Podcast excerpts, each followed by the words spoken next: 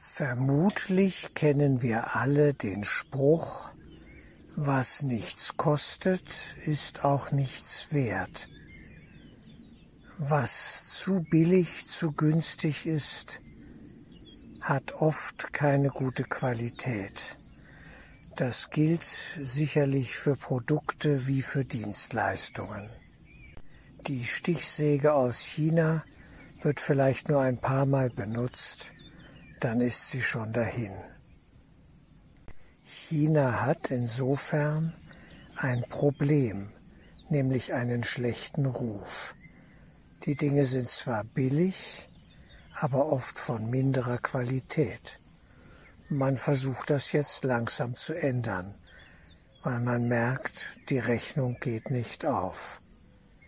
Nur Produkte, Leistungen, ja, die etwas wert sind und eben auch daher ihren Preis haben, werden gern genommen und haben am Ende doch Erfolg. Wie Bert Brecht gesagt haben soll, Qualität setzt sich durch. Insofern tun wir gut daran, immer unser Bestes zu geben. Denn aus der Sicht der Geistesschulung geben wir es uns selbst in Wahrheit. Der kluge Geschäftsmann achtet auf Qualität und auf Fairness. Alle müssen leben. Der Geschäftsmann, seine Angestellten, die Rohstoffe müssen bezahlt werden, die Produzenten, die Zulieferer und so weiter. Es ist ein großes Zusammenspiel verschiedenster Kräfte, und wenn für alle die Rechnung gut aufgeht, sind alle zufrieden und können gut leben. Aber leider ist das häufig heutzutage überhaupt nicht mehr der Fall. Aus der Sicht der Geistesschulung auf einer höchsten Ebene müssen wir allerdings feststellen, das Wesentlichste, Wichtigste überhaupt, das Geistige, es kostet nichts. Ja, es kann überhaupt nicht gekauft werden in diesem wirtschaftlichen Sinne, was den Ausgleich von Geben und Nehmen angeht. Gegenüber der geistigen Welt, der göttlich geistigen Welt, sind wir Empfangende, was wir geben, ist, dass wir uns selbst geben. Wir geben uns hin. Mehr haben wir nämlich am Ende des Tages nicht zu geben. Und das ist das Wesentliche für diese göttlich-geistige Welt. Sie sucht uns, unser innerstes Wesen, möchte uns erreichen, zu uns sprechen, mit uns zusammenarbeiten, damit wir Befreiung und Heilung und Frieden erfahren. Doch diese göttlich-geistige Welt, diese Wesenheiten werden uns nie eine Rechnung ausstellen und sagen, jetzt hast du hier was auszugleichen. Das tun sie nicht, weil es absurd wäre. Der Geist fließt über, es ist die Fülle selbst, die Fülle Gottes, und die stellt keine Rechnungen. Die Sonne scheint. Stellt sie uns eine Rechnung? Nein. Wir nehmen sie als selbstverständlich hin. Aber wenn es möglich wäre, würden sich wahrscheinlich findige Geschäftsleute dazwischenschalten und die Sonnenstunden auch noch für uns abrechnen, nach dem Motto, da bekommt ihr was, das muss auch einen Preis haben, so wie ich damals als Kind in den, wann war es, 70er Jahren erstaunt war, dass es plötzlich Wasser in Flaschen gab und dass das etwas kostete. Als Kind hatte ich die Vorstellung, das Wasser kommt aus dem Wasserhahn und die Sache ist schon erledigt damit. Natürlich war es nicht ganz so einfach, aber das damals durchaus gute Wasser konnte man überall doch trinken. Und es kostete die Wassergebühren gewiss. Aber jetzt Wasser in Flaschen zu haben, ja, wo Konzerne eben entsprechend das Wasser zum Produkt erheben und Menschen abschneiden von einem Zugang zu natürlichen Wasserressourcen, das ist eine neue Dimension. Und die ist bedenklich. da gilt es hinzuschauen. Es kann sicherlich auch noch kommen, dass wir gute Luft in Tüten kaufen können, beziehungsweise ja in Sauerstoffflaschen und dann einatmen und dafür teuer bezahlen müssen. Da wird es für mich etwas seltsam, das gebe ich offen zu. Das Wesentliche, will ich hier sagen, kostet nichts und vielleicht wird es deshalb auch gar nicht beachtet. Ist das nicht seltsam? Was nichts kostet, hat keinen Wert, sagt der Volksmund.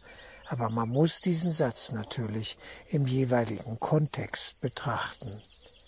In Bezug auf Produktleistung, Dienstleistung, ja, es ist die ganze Geschichte, die Wertschöpfung sozusagen mit Kosten verbunden.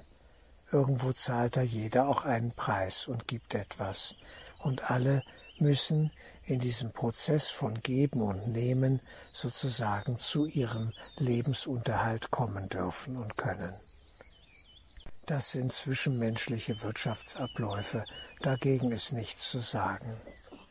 Aber das Geistige, das, was eigentlich das Wesentlichste ist, und der Zugang dazu ist streng genommen frei. Wenn wir es beherzigen, was Ramana Maharishi gesagt hat, dann wissen wir es. Er sagte, seien Sie einfach nur still. In der Stille kommt alles zu Ihnen. Es wird sich alles lösen. Absolut gesehen ist das richtig.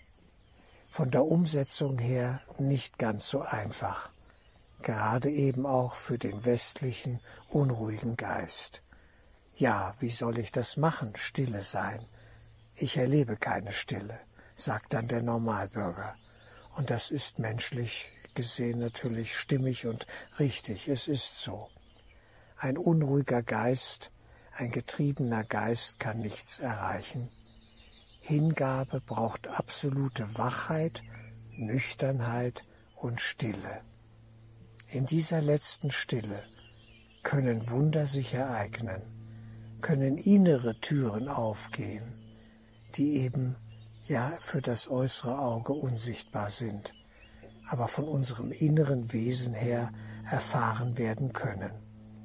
Und dieser Weg, der kostet so nichts. Er kostet uns schon etwas.